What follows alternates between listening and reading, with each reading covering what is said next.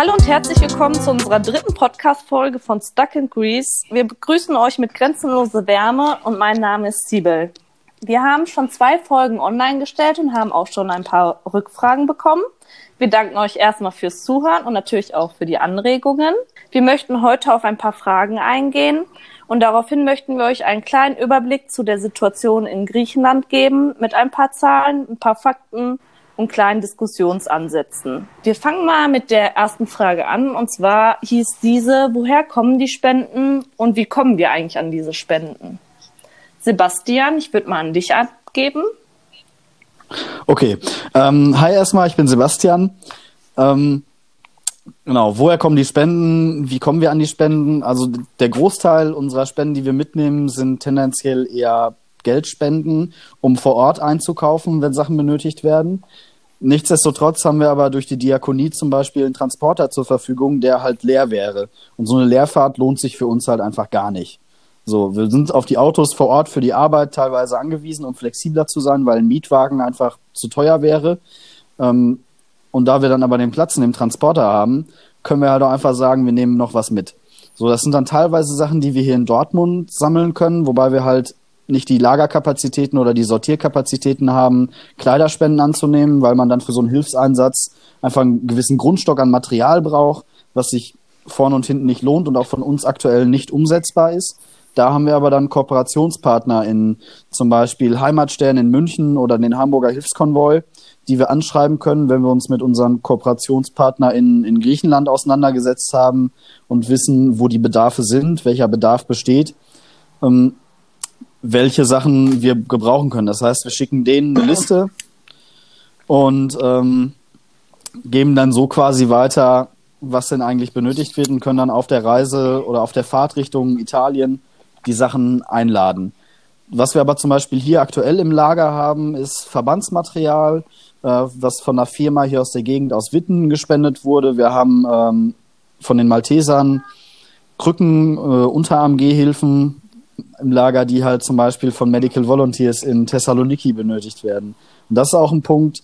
Medical Volunteers nutzt halt unsere Transporte auch intensiv, dass wir Material für die, also Medikamente, wie aber auch Verbandsmaterialien und Desinfektionsmittel etc. Äh, mit nach Thessaloniki transportieren können. Da die leider so ein bisschen von Speditionen abhängig sind, die sich oftmals weigern, Sachen mitzunehmen und wir da einfach flexibler sind, weil wir privater Güterverkehr sind und es erstmal an der Grenze per se keinen juckt, was wir in unserem Auto haben. Ich würde dann noch kurz anfügen, dass wir, ach ja, mein Name ist erstmal Siebel. Und äh, ich würde anfügen wollen, dass wir ähm, zum Teil ja auch mit unseren Kooperationspartnern vor Ort ähm, im Kontakt stehen, bevor wir die Tour antreten. Das heißt, wenn jetzt wirklich mal etwas gebraucht wird an irgendwelchen Materialien, dann bekommen wir die Anfrage auch vorher und könnten uns auch darum kümmern, indem wir Anfragen oder Aufrufe starten. Genau, und wie wir halt die ganzen Gelder etc. generieren, ist halt vorrangig über Spendenaufrufe, Aufrufe, die wir in den sozialen Netzwerken teilen, also meistens als Blogartikel, der dann verteilt wird, irgendwie an den engsten Freundeskreis über Instagram, wie aber auch über unsere Facebook-Präsenz oder über Twitter. Äh, dann halt eben auch befreundete Organisationen hier in Deutschland oder auch gerade in Dortmund, die die Aufrufe dann mitteilen, um so halt einfach eine Reichweite zu generieren.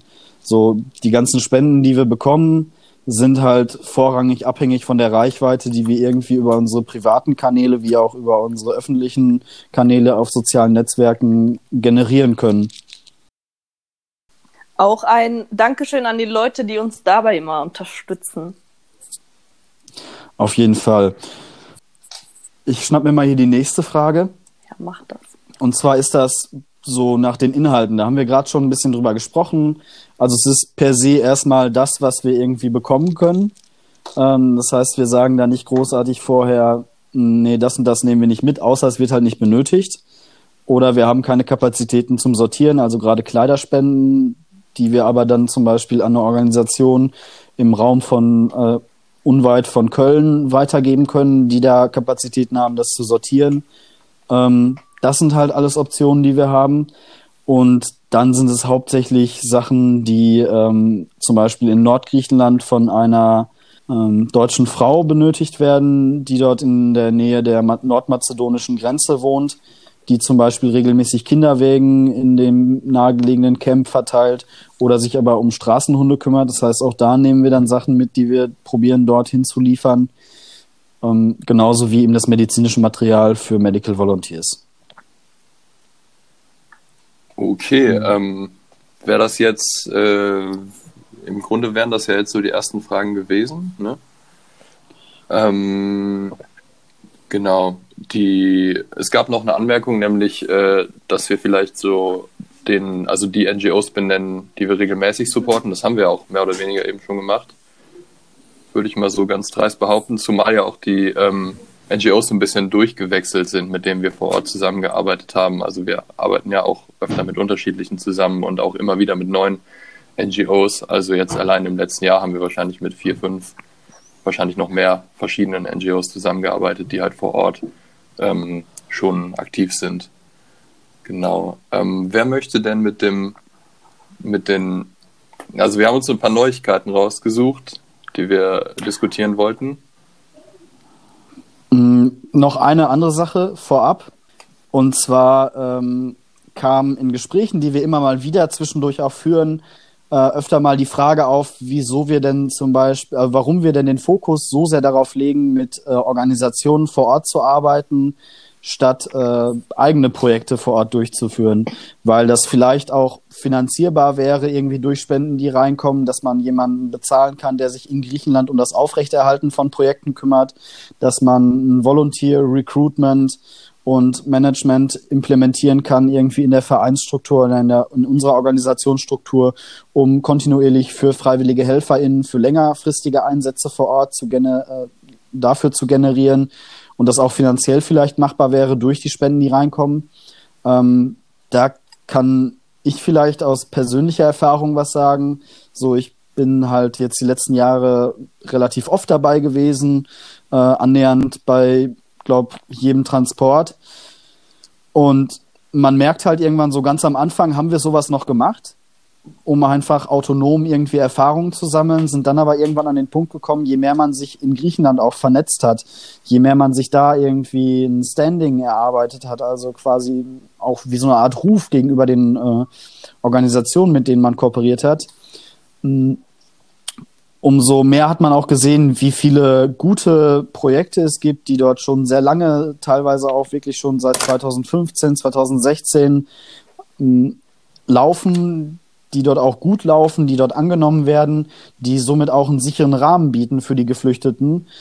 Das ist somit der Grund, warum wir uns eher darauf versteifen, Organisationen vor Ort zu unterstützen, weil diese oftmals eben sehr langfristig vor Ort sind. Die können dauerhafte, äh, kontinuierliche Projekte einführen, aufziehen und weiterentwickeln. Hm, was wir halt mit dem mit der Zeit, die wir dafür opfern können oder die wir dafür aufbringen, leider nicht schaffen. So ist für uns nicht umsetzbar. Außerdem dann auch wieder der Punkt, irgendwie mal ein bisschen Nachhaltigkeit in das Ganze reinzubringen. Wenn wir jetzt sagen, wir haben einen Bulli voller Spenden, wild durchwachsen mit äh, Hygieneprodukten, mit Kleidung, mit Spielsachen etc. oder auch irgendwie Nahrungsmitteln und wir dann sagen, ja, wir möchten mit äh, wohnungslosen oder obdachlosen Geflüchteten in Thessaloniki zusammenarbeiten, möchten für die was Gutes schaffen, dann fahren wir da runter, sind zwei Wochen vor Ort, fangen dann vielleicht am ersten Tag an, direkt an irgendeinem Spot, den wir noch von früher kennen, äh, Nahrungsmittel auszugeben oder halt diese Sachen zu verteilen. Dienen dann da für zwei Wochen als Anlaufstelle, haben dann aber das Problem, dass wir nach diesen zwei Wochen wieder weg sind.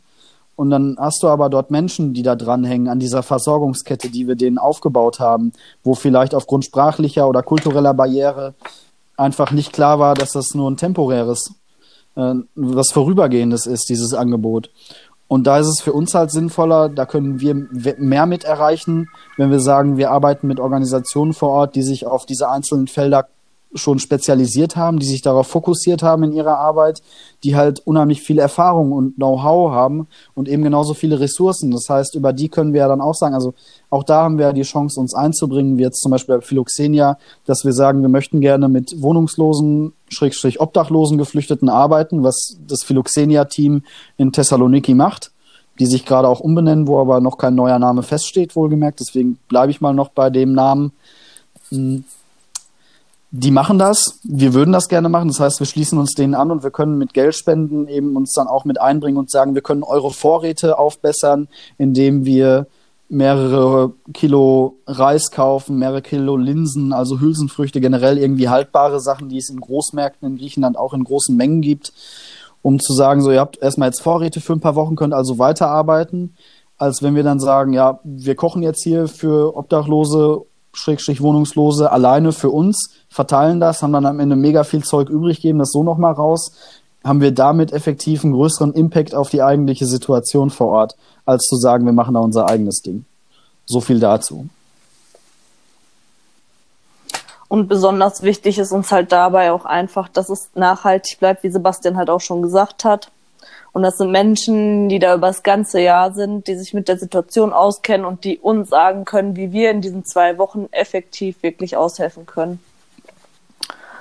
Ähm, ja, ich weiß nicht, habt ihr da noch was zu sagen zu den äh, Sachen, die da gefragt wurden? Sonst würde ich sagen, wir machen weiter mit unserer Diskussion beziehungsweise mit unserem Input zu den Zahlen.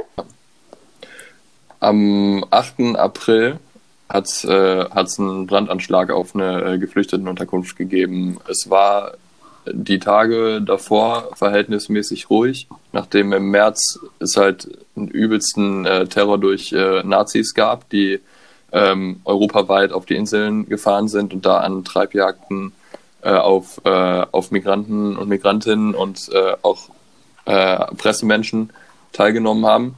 Ähm, es gibt mehrere Videos, wo äh, Leute zusammengeschlagen wurden, wo Warehouses angezündet wurden, wo halt auch einfach ähm, anders, äh, also Leute, die jetzt vielleicht irgendwie nicht in das Weltbild der Nazis gepasst haben, äh, durch die Straßen gejagt wurden und so weiter. Ähm, genau, dann war es ein paar Tage lang verhältnismäßig ruhig und am 8. April gab es nochmal einen. Vielleicht einmal, um das irgendwie in Kontext zu setzen. Woher haben wir die Info? Ähm, wir haben das hier in der Vor Vorbesprechung zu der Folge haben wir darüber gesprochen. Das stammt aus dem Daily Digest, also einem täglichen Newsletter, der von der ähm, von dem Online-Blog Are You Serious? Also bist du syrisch? ähm, angelehnt an das englische Wort serious, allerdings mit Y, wer es nachsuchen möchte, rausgegeben wird. Und da gab es nämlich dann interessanterweise ein Statement, dass auf den griechischen Inseln, also der bezog sich auf den 15.04., hm, ist so der aktuellste, der rumgeschickt wurde die letzten Tage, dass es auf den griechischen Inseln keine Angriffe mehr von Faschisten gegenüber Geflüchteten, wie aber auch Mitarbeitenden von Rettungs- oder von Hilfsorganisationen gab. Und dem entgegen steht halt so ein bisschen dann die Meldung, dass eben am 8. April außerhalb des Camps Moria auf der Insel Lesbos äh, ein Brandanschlag oder eine Unterkunft angezündet wurde von Geflüchteten durch Faschisten, die sich dort außerhalb des Camps zusammengetan haben. Echt? Das einmal noch so. Hammer. Bis, ja. Also Hammer, hart, schlimm, unschön. Mhm, noch eine andere Sache vorab. Und zwar, ähm, wir hatten ja in Folge 2 auch schon mal über das Camp in Rizona gesprochen. Das hat zweieinhalbtausend BewohnerInnen, liegt außerhalb von Athen auf dem griechischen Festland. Ähm, die standen das letzte Mal eben unter 14 Tage für, äh, also für 14 Tage unter Quarantäne. Aber da kann Siebel jetzt auch noch ein bisschen mehr Sachen genau. zu sagen. Äh, am Anfang waren es 14 Tage Quarantäne, nachdem diese 14 Tage abgelaufen sind, wurden erstaunlicherweise 14 Tage drangehangen. Das heißt, die Leute sind weiterhin in Quarantäne. Problematisch sehen wir, äh, dass es keine Schutzmaßnahmen vor Ort gibt. Also die Leute haben keine Möglichkeit, sich zu schützen durch Masken oder Handschuhe, geschweige denn Abstand von Menschen oder zu Menschen. Und ähm, wir wissen nicht genau, wie diese Zahl entstanden ist, aber ähm, von 90 Leuten, die in dem Camp getestet wurden, wurden sieben Personen positiv getestet. Ähm, natürlich ist auch hier wahrscheinlich die Dunkelziffer viel höher. Und ähm, es ist abzuwarten, wie sich das Ganze weiterentwickelt. Der Punkt ist dabei vielleicht einfach so, was diese Dunkelziffer angeht, wenn da irgendwie 90 Leute getestet werden, wo man nicht weiß, in welcher Relation die zueinander stehen. Und da aber mhm. zweieinhalbtausend Menschen in diesem Camp wohnen, auf engstem Raum und einfach kein Social Distancing möglich ist, inwieweit das alles überhaupt umgesetzt werden kann, dort Tests durchzuführen. Oder inwieweit das sinnvoll ist, solche eingegrenzten Tests zu machen. Ja, das ist sowieso die Frage. Vor allen Dingen frage ich mich auch, wie die diese 90 Leute angeworben haben, sag ich mal, weil man liest ja jetzt auch in den Medien, dass viele Corona-Fälle milde verlaufen. Das heißt, du merkst es vielleicht gar nicht oder hast nur kleine Symptomatiken, die auch einer Erkältung entsprechen könnten. Und wenn da über 2000 Menschen in einem Camp sind und dann 90 von den Personen, die sowieso auf engen Raum zusammenleben, rausgepickt werden, ist das, glaube ich, schon nicht wirklich eine gute äh, Quote oder eine, eine gute Analyse. Ja, also es ist einfach zu wenig. Ja, also klar, bin ich total bei dir. Das war ja irgendwie vor zwei Wochen oder als im ersten Rahmen dieser ersten Quarantäne, was wir in Folge 2 erzählt hatten, sind ja die auch nur da auf die Spur gekommen, weil halt eben die Frau da entbunden hatte in Athen und äh, positiv getestet wurde. Und dann wurden im Rahmen danach ja auch nur die 60 Leute getestet, die irgendwie mit der Frau in direktem Kontakt waren, wovon 20 Leute positiv getestet wurden. Und jetzt sind halt anscheinend, dann ist Gott sei Dank dieser Testradius ja nochmal erhöht worden im Zweifelsfall. Und dann wurden auch nochmal Dritte, die quasi über diese Kontaktpersonen hinausgehen, aber trotzdem halt den Kontakt im Zweifelsfall hatten in diesem Camp, damit einbezogen. Vielleicht spielt es auch darauf an, sind aber auch alles mhm. nur Spekulationen dass ja, dass halt viel zu wenig getestet wurde und dass es halt wirklich eine extrem krasse Dunkelziffer einfach geben kann, die möglich ist. Ähm, genau. Was auch wieder irgendwo die Intention oder nicht vorhandenen Intention der Regierung ähm, darstellt, die Personen zu schützen oder eben nicht zu schützen in dem Fall. Ähm, um da nochmal drauf einzugehen, äh, der nächste Punkt ist, dass es in äh, Thessaloniki ähm, also, dass es äh, Berichte von 30 obdachlosen Geflüchteten gab, äh, die jeweils mit äh, Bußgeldern bestraft wurden, weil sie sich draußen auf, äh, aufhielten. Ähm, das, äh, ja, das Problem ist halt offensichtlich, sie können halt nirgendwo anders hin, als sich draußen aufzuhalten. Ähm, und dementsprechend äh, ist es irgendwie, ja, müssen wir nicht darüber reden, dass es komplett verwerflich ist, irgendwie diese Person dann noch zu, mit, mit Repression zu überziehen. So. Ähm, und äh, was auch krass ist, fand ich, ist, dass äh, einige Personen mehrfach mit äh, Bußgeldern überzogen wurden. Also dass teilweise derselbe Mensch ähm, vier oder fünfmal Bußgelder aufgebrummt bekommen hat, so die er oder sie gar nicht bezahlen kann, so einfach von der finanziellen Lage her. Und äh, es gibt halt auch abgesehen davon ganz andere Probleme, wenn man irgendwie auf der Straße lebt. Auf jeden Fall. Genau. Das sind ja auch Personen, die im Endeffekt gerade in so äh, Pandemiezeiten sowieso ausgeliefert sind die haben nicht die Möglichkeit, zu Hause zu bleiben und dann werden halt noch zusätzlich diese Bußgelder. Und ja, ich finde das auch irgendwie so ein bisschen Machtausübung spielt da bestimmt auch mit ein. Voll, und ja. es ist halt irgendwie ja nicht solidarisch. Ja. Was ich, was ich da jetzt nochmal ganz kurz aufgreifen wollte, ist, dass halt irgendwie äh, von vielen Staatsoberhäuptern äh, und von vielen Menschen in äh, hohen Positionen, politisch hohen Positionen, ähm, immer gesagt wird, dass uns die Krise irgendwie alle gleich trifft. Und das ist halt auch einfach eine völlig äh, falsche Aussage. Das ist einfach faktisch falsch so, weil wenn es wirklich die, äh, die vulnerabelsten Menschen so sehr trifft und die dann noch irgendwie mit Bußgeldern überzogen werden, einfach weil sie keine andere Möglichkeit haben, so, ähm, dann ist also, keine Ahnung, so. Und das während der Fußballer noch sein volles Gehalt bekommt und die Top-Manager auch in Homeoffice arbeiten genau. können und ihr volles Gehalt bekommen. Also diese, und das hatten wir ja auch gerade schon mal kurz besprochen, diese Berufe, die halt jetzt arbeiten müssen, Verkäufer oder halt auch in einem Gesundheitssystem. Das sind alles Leute, die auch ausgesetzt sind, weil sie mit Menschen die ganze Zeit im Kontakt sind. Aber sie gehen weiter arbeiten. Aber der Manager, der kann alles von zu Hause aus machen, hat aber auch ein Top-Gehalt. Also da merkt man wirklich gerade wieder, dass wir alle wirklich gar nicht gleich sind. Genau, und, also, und vor allem auch nicht gleich behandelt werden. Das ist halt nee. das Ding. Ja. Und das sind dann die Unterschiede, sag ich mal, noch in hm. Deutschland, ne, zwischen denen, die arbeiten. Aber wenn du dir das dann gesamteuropäisch oder auf der gesamten Welt nochmal anguckst, wird's halt nochmal krasser. Ja. Das Spannende ist gerade nochmal in Bezug auf Griechenland. Ähm, haben wir ja quasi dann über den Blog, über diesen Daily Digest irgendwie dann auch die Info mitbekommen, wie aber auch eben über Kontakte zum Border Violence, ähm, zum Violence, ach, zum Border Violence Monitoring Network, ähm, die zusammen mit Philoxenia eben diese Obdachlosen, also zusammen mit Philoxenia und Medical Volunteers die Obdachlosen in Thessaloniki äh, interviewt haben dazu dass es aber nicht ganz klar ist, wie hoch diese Bußgelder sind. Und da ist auch das Spannende, wenn man sich zum Beispiel äh, einen Artikel der Zeit anguckt zu den einzelnen Maßnahmen in europäischen Staaten, was die Ausgangssperre angeht, sind halt in vielen Staaten diese Bußgelder klar definiert, in Griechenland aber nicht. So, das heißt, da ist vielleicht auch wieder so ein bisschen Willkür am Start zu sagen. Ja, wahrscheinlich. Ich würde man guckt halt, wie hoch man das Bußgeld ansetzt. Wenn dann da Personen davon berichten, also ein, von diesen 30 Obdachlosen hat eine Person berichtet, dass sie fünfmal das Bußgeld zahlen musste, zwei Personen mussten viermal zahlen. Mhm.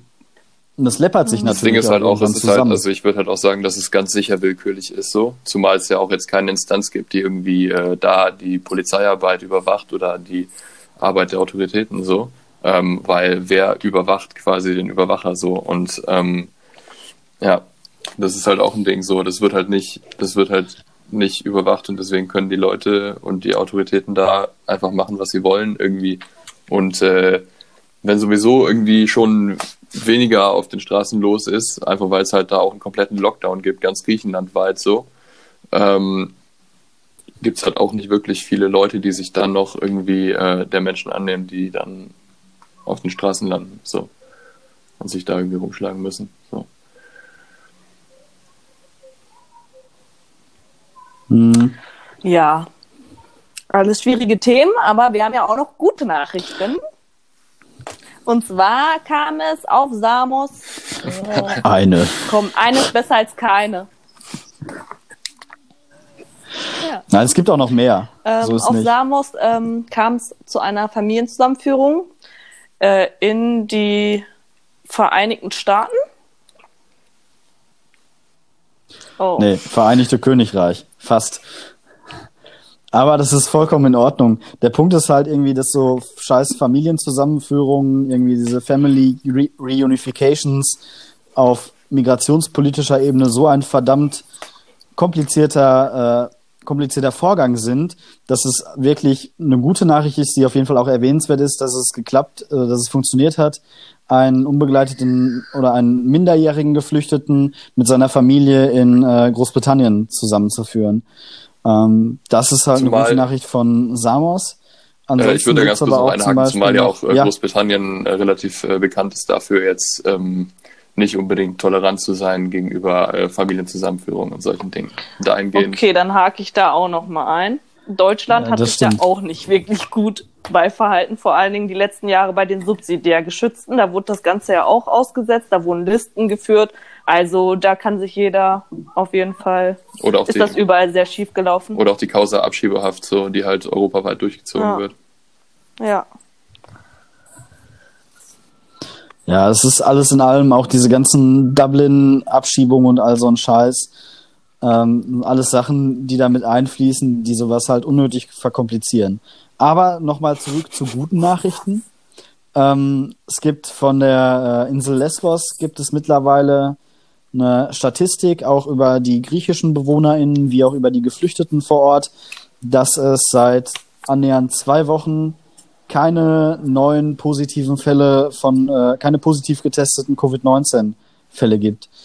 Das heißt, es ist an sich schon mal ein Meilenstein, gerade mit Blick auf das Camp Moria, mit weit über oder mit knapp 20.000 Menschen, die da aktuell wohnen, wo ja wirklich Social Distancing mit anderthalb Metern zu den Nebenpersonen absolut gar nicht funktioniert auf einen Quadratkilometer mit diesen 20.000 Menschen, ist das auf jeden Fall schon ein Goal, was man sich irgendwie ruhig auf die Fahne schreiben kann, dass es funktioniert hat, irgendwie diese Insel dort relativ unbeschadet da durchkommen zu lassen ja. bisher. So.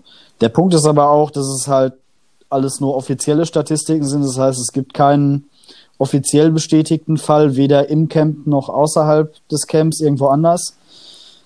Ähm, das ist halt immer so ein bisschen der Punkt, inwieweit das wirklich wahr ist. Genau. Dann gibt's noch was von Kios. Und das ist kann man in äh, Bezug setzen zu dem Report des, äh, zu dem Aegean Boat Report zu den Informationen. Ähm, dass so in der Woche vom 6. bis 12. April zum Beispiel keine Ankünfte verzeichnet wurden auf den griechischen Inseln, aber zum Beispiel zwei Pushbacks durch die türkische Küstenwache. Zwei Boote mit insgesamt 30 Leuten wurden von der türkischen Küstenwache abgefangen und wieder zurück in die Türkei gebracht. Allerdings hat es kein Boot bis auf die griechischen Inseln geschafft. Trotzdem gibt es zum Beispiel auf Chios nun den Plan auf der griechischen Insel Chios, dass dort durch das zuständige Ministerium ein Gebäudekomplex äh, angemietet wurde, um eben Neuankömmlinge unterzubringen. Das heißt, es gibt Situationen, die sich ein bisschen, ein bisschen wandeln. Es werden neue Strukturen geschaffen, um Menschen unterzubringen. Auch einfach, um sie gegebenenfalls einfach, um ihnen mehr Freiraum zu geben. Genauso gibt es seit vergangener Woche immer wieder Umverteilung auf das griechische Festland von Menschen, die dort in Hotels ziehen. Das heißt, auch da wird probiert, auch von griechischer Seite immerhin die Lage etwas zu entschärfen auf den Inseln, was natürlich mit den geringen Zahlen, die da aktuell übertragen werden, einfach nur sehr, sehr lange dauern wird, aber trotzdem immerhin schon mal vielleicht ein Weg in die richtige Richtung ist. Schließe ich mich an. Ja. Hätte halt alles auch vorher passieren können, aber lieber spät als nie. Oder in anderem Ausmaß auch. Ja, ja. ja. Ich hätte es ja. mir halt einfach anders gewünscht, weil es komplett gegen unsere Rechte geht oder gegen unsere Menschenrechte, die wir ja ach so hochhalten. Und für die Europa sich auch immer wieder gern eine Runde abfeiert. So. Mhm. Ja, kommen wir dann auch schon wieder zum Ende von der Folge.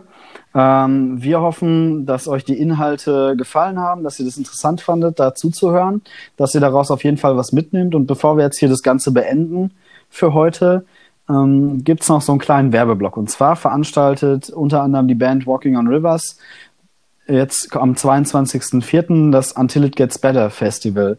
Das wird digital übertragen bei drin geblieben. Äh, sechs Bands spielen da jeweils immer eine halbe Stunde ein schönes Set. Ähm, super gute Bands. Ähm, Walking on Rivers aus Dortmund, Freya aus Bochum. Ähm, sehr unterstützenswert.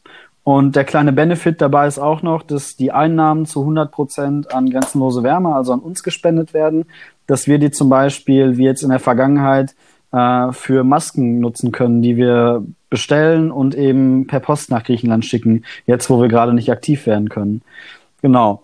In der nächsten Folge werden wir euch auch wieder, also werden wir zunächst natürlich auf Feedback eingehen, wenn wir welches von euch bekommen, was ihr uns an die bekannten Adressen bei Facebook, Instagram oder auch per Mail an grenzenlosewärme.outlook.com schicken könnt. Ansonsten probieren wir euch immer wieder Updates zu geben zu der Situation in Griechenland, gegebenenfalls auch zu der Situation in der Grenzregion zur Türkei, also an der Landgrenze im Norden Griechenlands, wie aber auch auf der türkischen Küstenseite gegenüber der Grieche, den griechischen Inseln. Das sind alles Sachen, die wir euch das nächste Mal erzählen. Bis dahin, bleibt gesund, passt auf euch auf und haltet die Ohren steif. Tschüss!